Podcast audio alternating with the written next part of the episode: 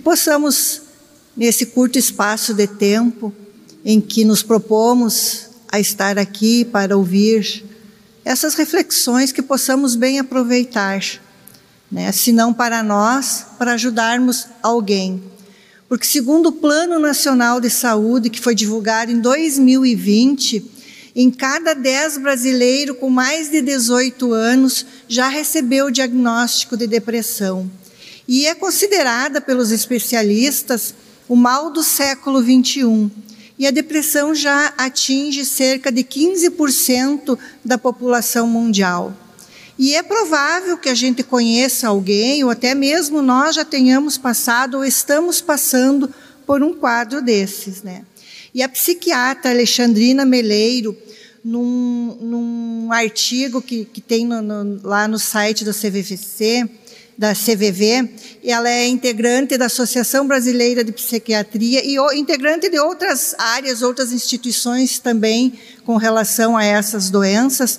Ela alerta para a necessidade da gente buscar apoio e, se necessário, tratamento antes que a depressão fique crônica.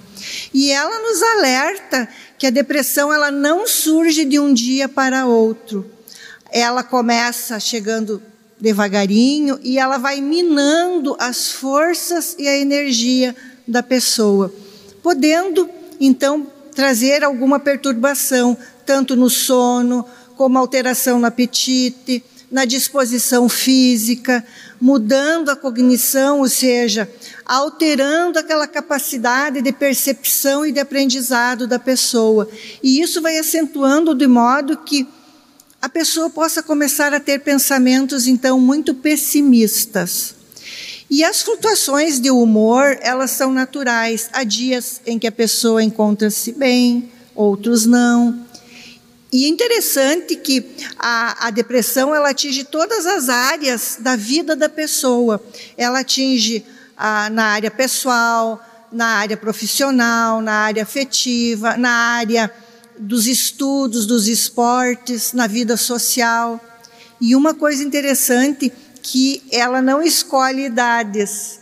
A depressão ela é para todas as idades, inclusive em crianças. Inclusive, uma criança pode ter depressão. Então, com o avanço dessa doença, né, a pessoa ela passa a deixar de desenvolver coisas que antes eram corriqueiras do seu cotidiano e começam então a chegar esses pensamentos mais pessimistas. A estima cai e costuma então ocorrer o que na vida dessa pessoa? Uma falta de perspectiva de vida. E, em geral, a pessoa não consegue vislumbrar um futuro. E os pensamentos ficam como que remoendo a cabeça, como que sendo triturados esses pensamentos. E se não buscarmos ajuda, isso evolui para pensamentos de morte, pensamentos de não querer estar vivo e pensamentos de ideação suicida. Então, assim, é muito importante a pessoa que sentir né, em alguém ou em si né, esse processo, que busque ajuda.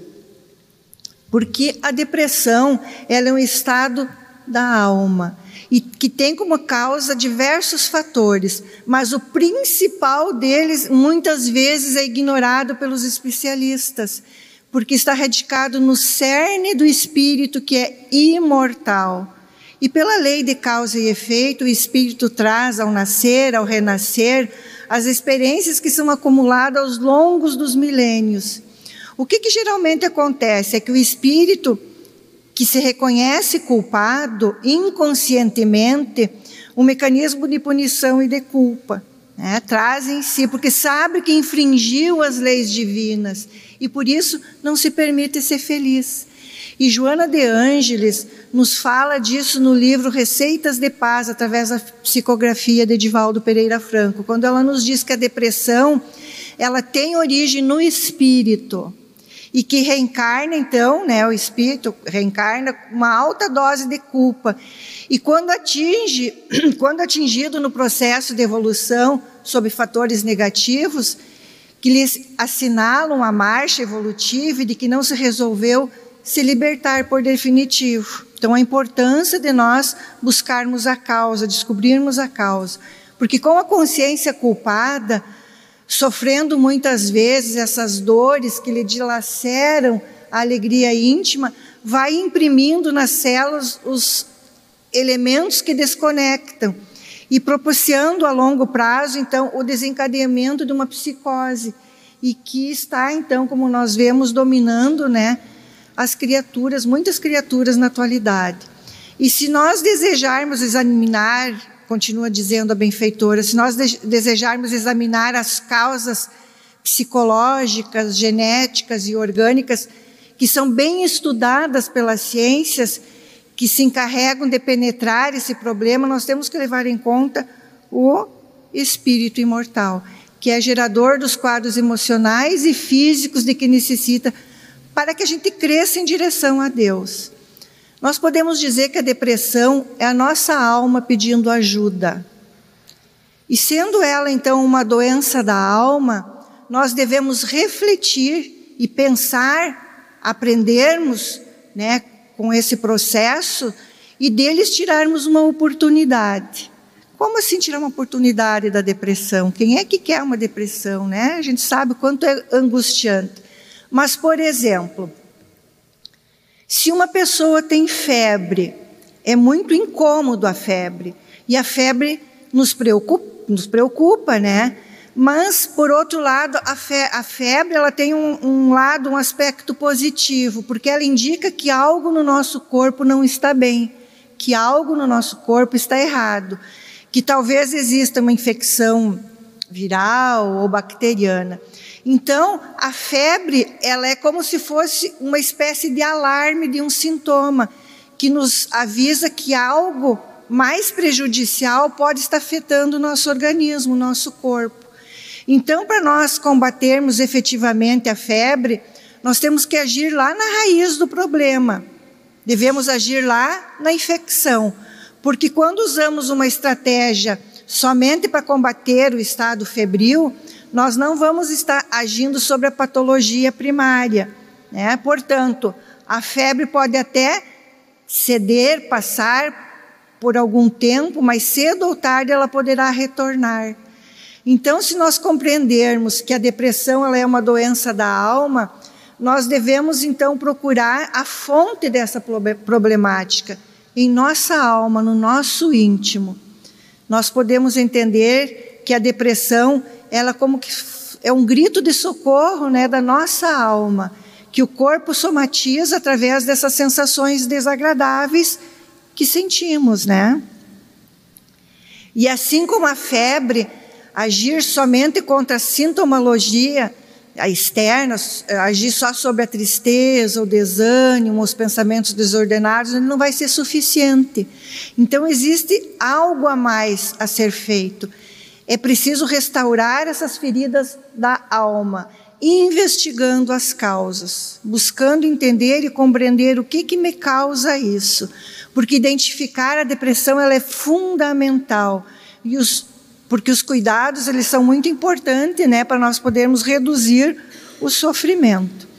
E a Alexandrina Meleiro, essa psiquiatra que a gente citou no início, ela faz um alerta bem importante para nós e que isso é bem importante que a gente entenda, que ela diz que o estresse cotidiano por uma situação pontual não faz parte de um quadro de depressão e de tristeza. Tá? Então, é natural, diante de uma perda, nós temos esse sentimento de tristeza, de, né, de angústia. A pessoa pode estar triste porque perdeu uma pessoa querida, o emprego, qualquer outra coisa. Tá? Todo mundo fica triste, todos nós ficamos tristes, ou quase todos nós passamos por algum momento de tristeza. Né? Mas isso não quer dizer que a gente está deprimido ou deprimida, ou tenha um quadro que precisa de uma intervenção. Em geral, esse é um quadro passageiro. E dependendo do motivo, pode levar algumas horas, alguns dias, um mês ou dois, mas isso vai se resolvendo sozinho, não precisando de grandes intervenções. E ela nos diz que, em geral, a pessoa que tem um suporte familiar, social, se ela tem uma boa estrutura, ela consegue enfrentar esses momentos de tristeza. Não estamos aqui falando de depressão, né?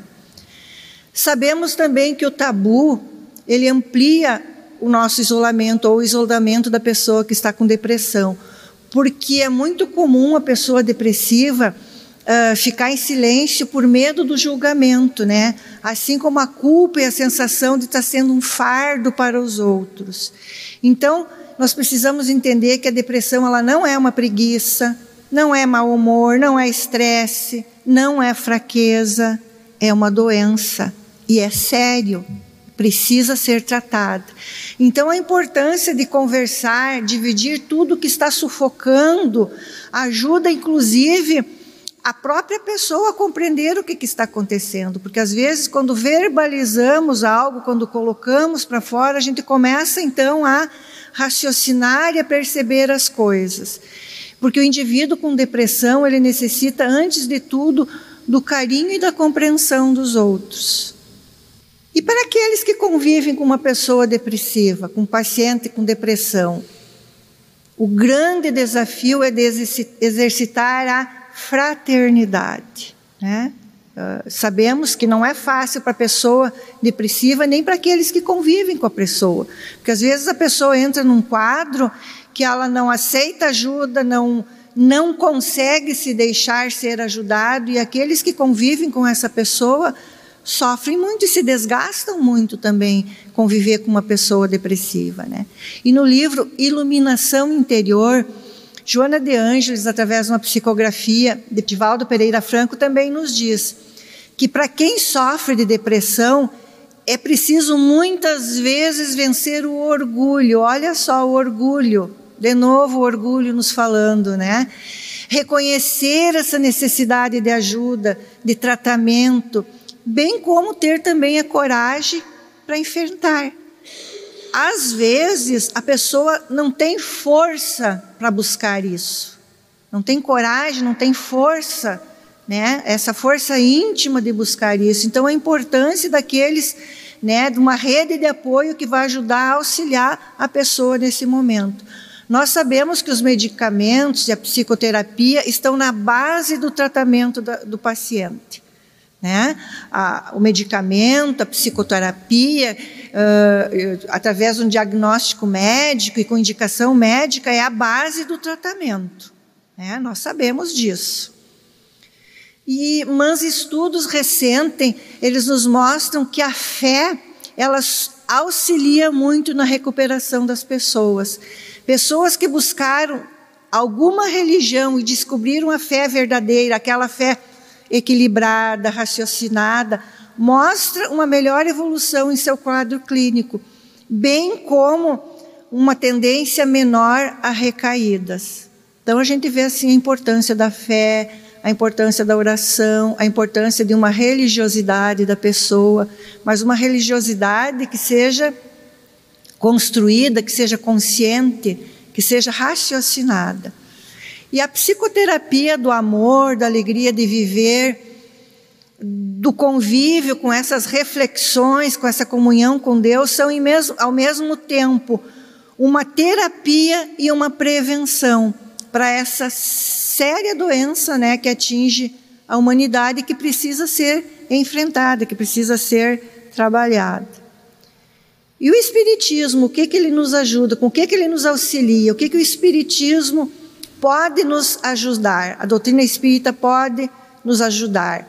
Né? Além desses cuidados médicos, né, que se faz necessário, uh, nos orienta então que a reforma íntima é a chave, é o ponto-chave para nossa melhora. A reforma íntima ela é o caminho.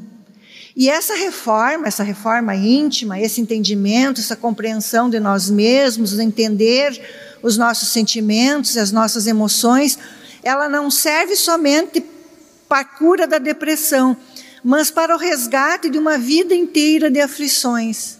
Essa reforma íntima que o Espiritismo tanto nos convoca, tanto nos convida e nos, e nos traz leituras para compreender e entender, ela é primordial para nossa melhora enquanto ser, enquanto ser espiritual que somos.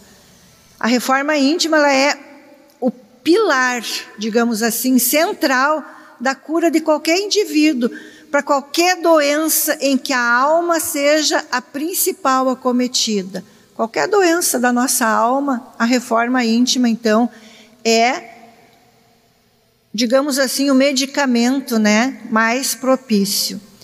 E a reforma íntima, ela é o principal remédio que não compete ao psiquiatra, ao médico, ao padre, ao pastor, a alguém nos receitar. Ela é um remédio que depende somente do próprio indivíduo querer começar, de cada um tomar essa iniciativa de começar a fazer a sua reforma, porque ela é um compromisso. E é um compromisso para a vida inteira. Mas o que, que é a reforma íntima? Ela é o ato de se modificar por dentro, aprendendo a identificar, a reconhecer os erros, os equívocos, as imperfeições e buscar corrigir. Se os erros não podem ser corrigidos, podemos pelo menos né, nos policiar para não repetir esses mesmos erros. Se eu não consigo né, dar conta daquilo que eu já errei, que eu já, enfim, eu tenho então hoje a possibilidade de não errar mais, de fazer outras escolhas. Mas para isso é necessário o quê? Mudança de hábitos, né? E Joana de Ângeles também no livro Triunfo Pessoal, ela nos diz que o hábito saudável da boa leitura, da leitura edificante, daquela leitura que te traga algo que te faça crescer, que te traga bons instrumentos, a, o hábito da oração, esse contato divino, esse contato com Deus, com os espíritos amigos, vivendo em em, convivência, em sintonia com Deus, esses atos de beneficência e de amor, desse relacionamento fraternal, a conversação edificante, isso constitui psicoterapia preventiva. Tudo isso nos previne, né, essas doenças da alma, em que a depressão é uma delas, e que deverá fazer parte da nossa agenda diária, todos os dias. Então, se eu não sou uma pessoa depressiva, não quero me tornar uma pessoa depressiva, vamos nos utilizar dessas, dessas sugestões da Joana de Ângeles, né? Investimos em boas leituras, a importância da instalação, né, da oração diária em nossa vida, né, buscando viver com essa comunhão divina, praticar atos de bondade, de caridade, tudo isso vai fazer com que a gente tenha uma prevenção com relação à, à depressão. E a doutrina espírita é através das casas espíritas que ela também vai nos ajudar. Por quê? Porque as casas espíritas oferecem, ou a maioria das casas espíritas oferecem, muitas terapias que ajudam, que auxiliam na nossa melhora né, no nosso crescimento, para nós nos entendermos, compreendermos a nós mesmos. E uma delas é o que nós estamos fazendo aqui hoje, que é as palestras, as exposições doutrinárias, né, que nos levam então, ou nos trazem o esclarecimento, mas também o consolo. É importante nós sabermos né, da lei de causa e efeito, né? Mas também nós precisamos saber da consolação que podemos sim, que recebemos sim o auxílio divino em nossa vida. O evangelho no lar, né? O evangelho no lar, ele é um poderoso recurso para quem quer iniciar sua reforma íntima. Por quê? Porque o evangelho no lar, ele também é um estudo e é um momento de harmonização do nosso lar, do ambiente onde a gente está, bem como dos dos componentes da nossa família, do nosso lar. E o Seara, aqui na nossa casa, nós temos nas, nos sábados à tarde, às 14h30, um grupo que faz o Evangelho no lar. Aqueles que querem aprender a fazer, ou que querem, já sabem, mas querem participar de um grupo, pode vir aqui que é aberto para quem quer participar. Nós temos também, às quintas-feiras à noite, às 21h30, o Evangelho Virtual.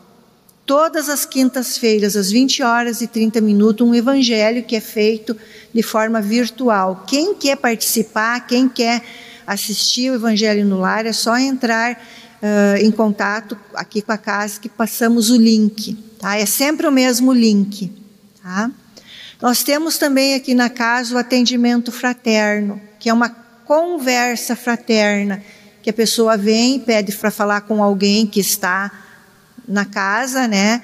Que é uma conversa em que a pessoa te escuta, te passa as orientações uh, na visão, né, da doutrina espírita.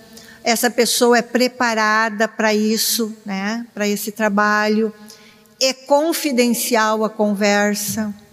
Tá? Nós temos também uma biblioteca aqui na casa, com empréstimos de livros, porque nós sabemos a importância que é a leitura, né? Então, nós temos a biblioteca tanto para venda como para empréstimo de livros, totalmente gratuito, não se paga nada. A única coisa que nós temos que fazer ao retirar o livro, né, é nos comprometermos em devolver, para que outra pessoa possa, então, ler o livro, né? Nós temos também os grupos de estudos na casa, é onde a gente tem contato com as obras da codificação espírita, é um estudo em grupo, onde tem um facilitador né, que, vai, que vai conduzindo o estudo, bem importante também para a gente aprender a construir essa nossa fé, a construir o nosso conhecimento, entendendo, compreendendo. Existe um trabalho né, do Centro de Valorização à Vida, que é o CVV, né, que a pessoa não tem condições de procurar, de vir numa casa espírita, de procurar alguém, né? É feito uh, por telefone. Né? Se você quer conversar com alguém, falar um pouco de como você está se sentindo, esses, esses voluntários estão então disponíveis pelo telefone 188 24 horas por dia.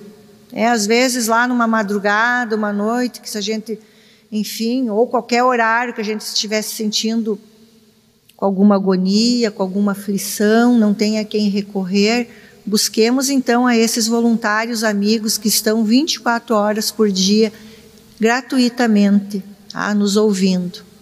Então, como nós vemos, nós precisamos lutar para sair desse estado depressivo, né, com todas as nossas forças conversando com as pessoas, se possível trabalhando, né? fazendo uma oração, rogando a Jesus né, as forças para que a gente não venha a sucumbir.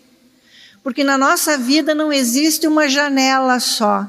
Às vezes a pessoa depressiva, ela tem uma monoideia, uma ideia única e ela fica centrada naquele, naquele quadro de tristeza, de aflição e não percebe que existem outras janelas na nossa vida. Então, se uma janela nos oferece tristeza, sofrimento, há outras janelas que vão nos mostrar situações mais agradáveis.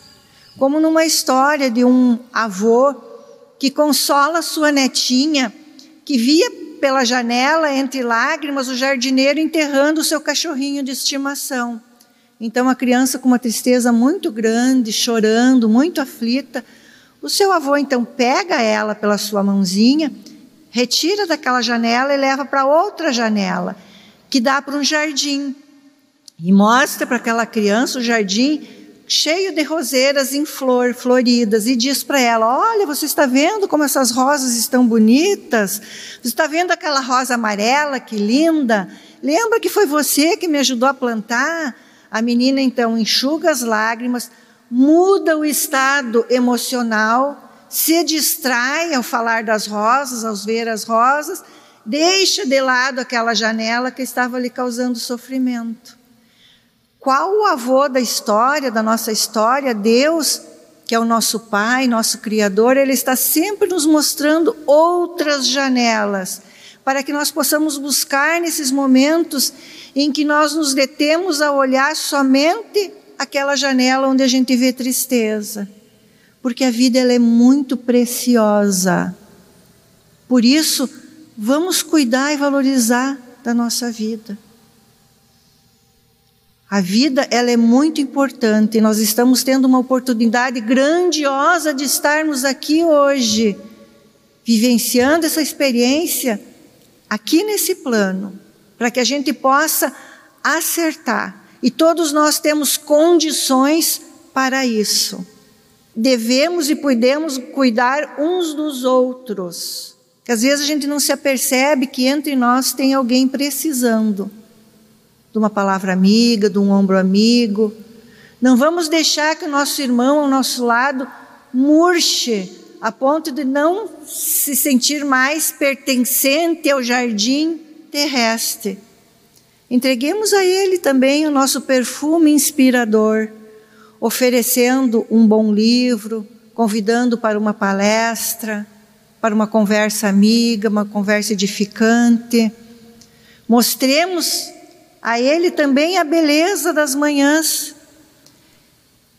Procuremos sempre recordar do olhar do Criador, observando cada uma de Suas flores, que somos nós, e dizendo: Eu estou aqui, eu amo você, eu não te abandonei, eu não vou te abandonar, porque Deus não nos abandona.